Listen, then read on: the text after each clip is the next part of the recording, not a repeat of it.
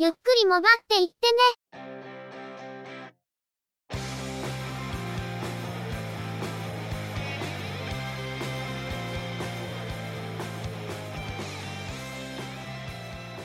モバイル、通信、IT 関連のニュースや話題などを取り上げて、中の人なりの意見や感想を述べてみたり、製品レビューまがいのことをしてみたり、いろいろと見聞や体験について、お話ししてみるポッドキャストです。ゆくもばのおしゃべりは、合成音声でお送りしています。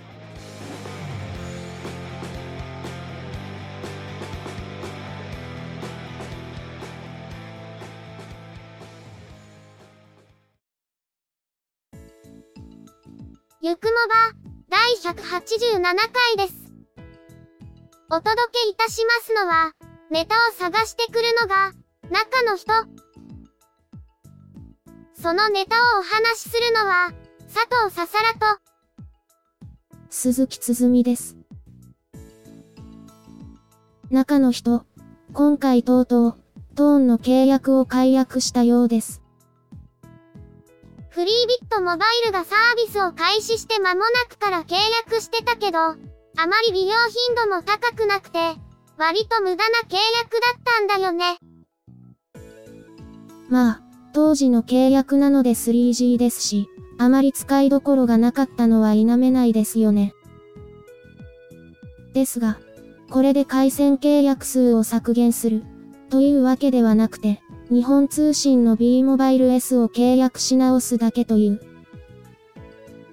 ソフトバンクのネットワークを使用するサービスで、今回契約するのは、990ジャストフィットシム、音声通話付きの契約ですね。トーンの契約は音声通話契約ではなかったし、あまり番号も覚えやすいものではなかったので、MNP ではなくて新たに番号を払い出してもらうことにします。で、これを運用する端末ですが、案の定 iPhone 6を再収益させることになるわけで。iPhone 7 Plus、本当に買う必要あったんでしょうか？iPhone 6は、一度完全にリセットして、iCloud のバックアップも再整備した環境で取り直したので、iPhone 8 Plus に引き継いでいる古い環境を一切引きずらない形になりました。運用可能な体制になっている iPhone が、3台とも違う環境で構築されている形になってしまいましたけど、それにしても、iPhone を3台持ち歩いたりすると、完全にド変態丸出しではないかと。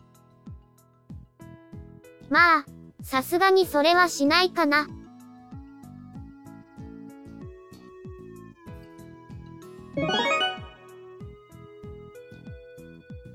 それでは、今回のニュースです。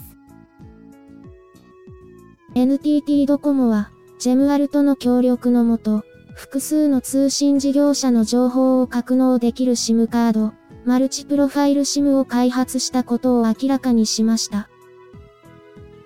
マルチプロファイル SIM は、国内では NTT ドコモの電話番号を利用でき、海外渡航時は現地キャリアの電話番号に自動で切り替わり、現地キャリアの通信サービスが利用できる SIM カードです。スマートフォンやタブレットなど、人の利用を想定した機器の SIM カードとしては世界初であるとのこと。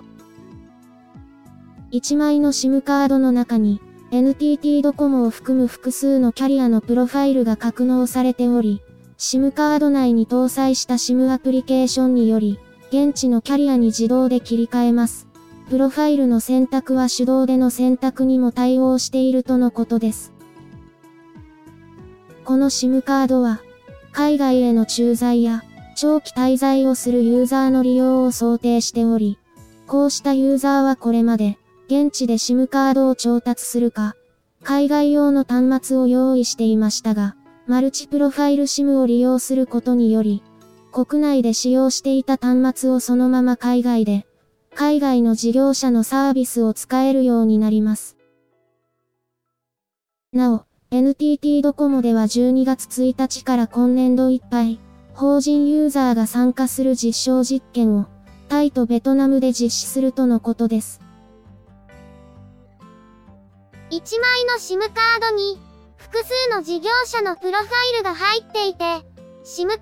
ドを入れ替えることなく事業者を切り替えることができるというのは、海外の移動が多い人にはとても有益なサービスですね。特定の国のサービスがあらかじめセット登録されたものが供給されるのか、渡航が多い国を任意で指定して、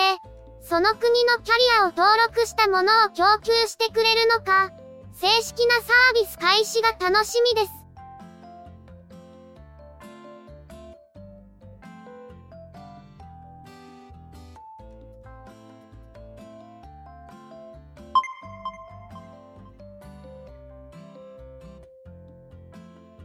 ソフトバンクとウィルコム沖縄は Y モバイルブランドの冬春モデルとしてスマートフォン4機種、フィーチャーフォン1機種、タブレット2機種の計7機種を発表しました。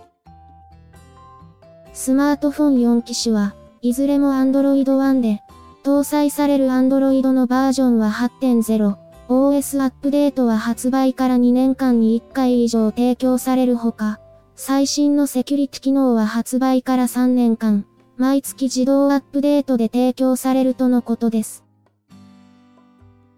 HTC 製の X2 は、HTC 初の Android One スマートフォン、U11 ライトがベースで、U11 シリーズの特徴である、本体を握ることで操作できる、エッジセンスも搭載しています。ノイズキャンセリング機能付き、ハイレゾ対応のイヤホンが付属、耳に適した音質に自動で調整が可能とのこと。ディスプレイは5.2インチ、フル HD 解像度、CPU は、スナップドラゴン。630、2.2GHz と 1.8GHz のオクタコア、メモリーは 4GB、ストレージは 64GB、アウトカメラ、インカメラともに1600万画素。防水防塵、指紋認証センサー、フェリカに対応。通信速度は下り最大 350Mbps、上り最大 37.5Mbps、マッシブマイモーサポート、ボルテ HD プラスに対応。京セラ製の X3 は、高強度ディスプレイ、ハイブリッドシールドを採用、側面には金属を採用して質感を高めたほか、防水防塵、ミルスペック準拠の対衝撃性能を備えます。ディスプレイは5.2インチ、フル HD 解像度、CPU は、スナップドラゴン630、2.2GHz と 1.8GHz のオクタコア、メモリーは 3GB、ストレージは 32GB、アウトカメラは1300万画素、インカメラは800万画素。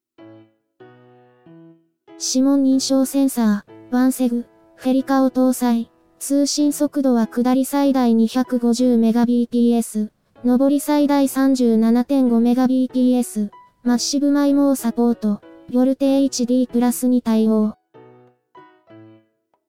シャープ製の S3 は、イグゾ液晶を採用、防水防塵、ミルスペック準拠の対衝撃性能を備え、画面は水滴がついていても操作しやすくなっています。ディスプレイは5インチ、フル HD 解像度、CPU は、スナップドラゴン。430、1.4GHz と 1.1GHz のオクタコア、メモリーは 3GB、ストレージは 32GB、アウトカメラは1310万画素、インカメラは500万画素。フェリカ非対応、通信速度は下り最大 112.5Mbps、上り最大 37.5Mbps、マッシブマイモーサポート、ボルテ HD プラスに対応。京セラ製の S3 は、X3 と同様、高強度ディスプレイ、ハイブリッドシールドを採用、防水防塵、ミルスペック準拠の対衝撃性能を備え、濡れた手や手袋をつけたままでも操作することができます。ディスプレイは5インチ、フル HD 解像度、CPU は、スナップドラゴン430、1.4GHz と 1.1GHz のオクタコア。メモリーは 3GB、ストレージは 32GB、アウトカメラは1300万画素、インカメラは500万画素。フェリカ非対応。通信速度は下り最大 112.5Mbps、上り最大 37.5Mbps、マッシブマイモーサポート、ボルテ HD プラスに対応。スマートフォン4機種はいずれも Android One で、Y モバイルの戦略が少し変わったような感じを受けます。スペックが高めの X シリーズと、スタンダードな S シリーズに分かれていますが、X2 は HTC、U11 ライトがベース、S3 は、アクオスセンスの Android One バージョンと言えるスペックになっていますね。フィーチャーフォンタイプは、京セラ製のビグの携帯2、702形式。防水防塵、ミルスペック準拠の対衝撃性能を備え、フィーチャーフォンタイプとしては大容量のバッテリーを搭載、電池の劣化軽減を目的とした、充電を85%までに抑える、バッテリーケアモードが用意されています。前のモデルから、デカ着信音を引き続き搭載、ワンタッチ起動が可能なカスタマイズキーは、ボタンは独立したタイプで押しやすさにも配慮されています。Android タブレットは、レノボ製のレノボタブ4と、ファーウェイ製のメディアパッド M3 ライト S、メディアパッド M3 ライト S は、ソフトバンクから発売が発表されているものと同一の端末ですので、紹介を割愛します。レノボタブ4は、Y モバイルのタブレットとして初めてフルセグワンセグの視聴が可能な Android タブレットで、地デジチューナーを利用する際は、パッケージに同梱のアンテナケーブルを 3.5mm ジャックに装着して利用します。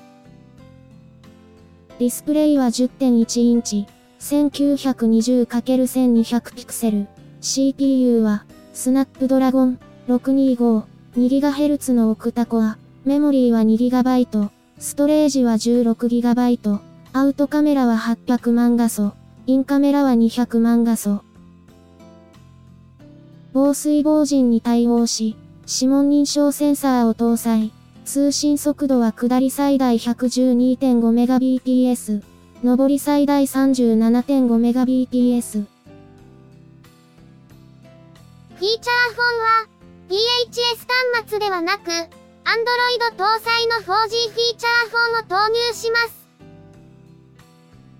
タブレットは、やはりソフトバンクと同一の機種の投入もありますが、レノボタブ4は、地デジチューナーを Y モバイルのタブレットとしては初めて搭載するということで、アピールポイントはありました。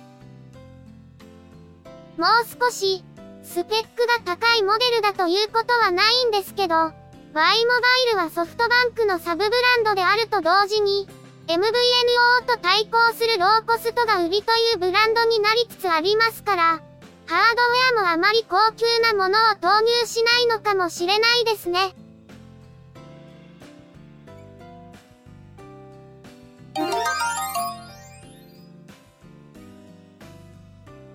12月2日深夜0時頃から、一部の iPhone で再起動を繰り返す症状が発生したようです。特定のアプリをインストールしていたユーザーに頻発したらしいのですが、この問題の修正を含む iOS11.2 の配信が急遽開始されました。iOS11.2 では iPhone 8、iPhone 8 Plus、iPhone X において高速ワイヤレス充電が可能になるほか、多数のアップデートと不具合修正が実施されます。iPhone の再起動問題。突然降って湧いたような話でしたが、iOS11.2 が前倒しでリリースされたような感じですね。高速ワイヤレス充電への対応など、いくつかは事前に情報が出ていたものですが、ポッドキャストアプリの挙動の改善などもあり、それなりに規模が大きなアップデートになりましたね。しかし、iPhone X で、Face ID の挙動がおかしいという別の不具合が出ているらしい。という話もありますけど、iOS11 は不具合が続出です。今回のニュースは以上です。それでは、いただいたコメントをご紹介します。前回配信前にいただいていたんですが、編集が終わった後でしたので、今回ご紹介とさせていただきます。コメントをいただきましたのは、ベガさんです。いつもありがとうございます。こんにちは。先日、中の人の仕事用の携帯が壊れて、新しい端末に電話帳を手打ちで復元すると言っていたようですが、復元はできましたか？マイクロ SD 等にバックアップはしていなかったのでしょうか参考までに、私が実行しているバックアップ方法をお知らせします。ドコモのフィーチャーフォンを使用しています。電話帳などのデータは、2枚のマイクロ SD にバックアップし、2枚別々の場所に保管しています。1週間に1回、データが消えてないか念のために確認しています。電話帳データを、パソコンにも保存しています。データ形式は VCF ファイルになっており、そのままではアウトルックでは開けず、専用ソフトが必要になるようです。専用ソフトを使わずにアウトルックで開けないか調べました。Google 連絡先なら VCF ファイルをインポートできるようです。その方法で Google 連絡先に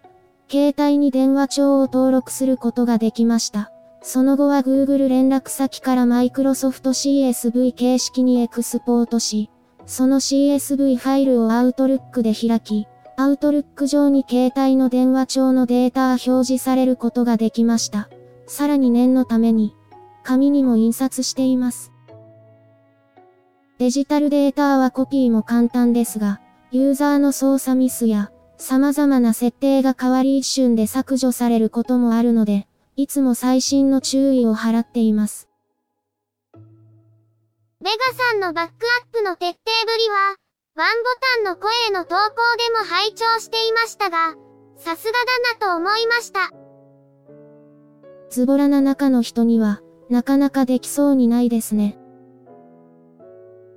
それ以前に、業務用のフィーチャーフォンは、セキュリティルールでマイクロ SD カードを入れるのを禁止されているので、そもそもバックアップというものが難しかったりするんですよね。おかげさまで、必要な電話番号はある程度復元することができて、今のところ業務に支障が出るようなことはないんですけど、来年度にはスマートフォンへ移行するかも、という話が出ているので、その時はバックアップ方法を確立しておきたいなと思っているところです。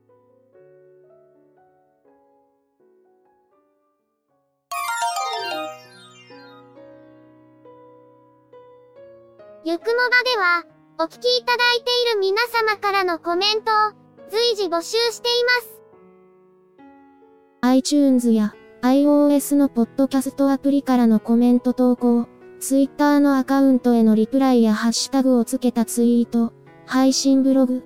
告知ブログへのコメントなど、いくつかコメントをいただける手段を用意しています。Twitter のアカウントは、yukumoba、ハッシュタグは、シャープ yukumoba です。配信ブログはショーノートに URL を掲載していますが、告知ブログ、ゆっくりもばっていってね、 After the Podcast では、配信の通知のほか、ごく稀にですが、配信に載せられない話や、何かしらゆくもばに関連した記事の投稿がされることもありますね。いずれの方法でいただいたコメントも、中の人は必ず目を通していますが、いただいたコメントについては、ゆくもばの中でご紹介させていただきたいと思っています。内容についてのご意見やご感想、あるいは個人的な体験談など、どうぞお気軽にお寄せください。このほか、YouTube に、中の人が動画を公開したりもしているんですけど、チャンネル登録やいいね評価、コメントをいただけると、中の人は喜んでアウトプットが増えるかもしれません。チャンネルやプレイリストへのリンクは、ショーノートをご覧ください。それでは、今回はこの辺りで失礼させていただきます。また次回、皆様のお耳にかかれますように。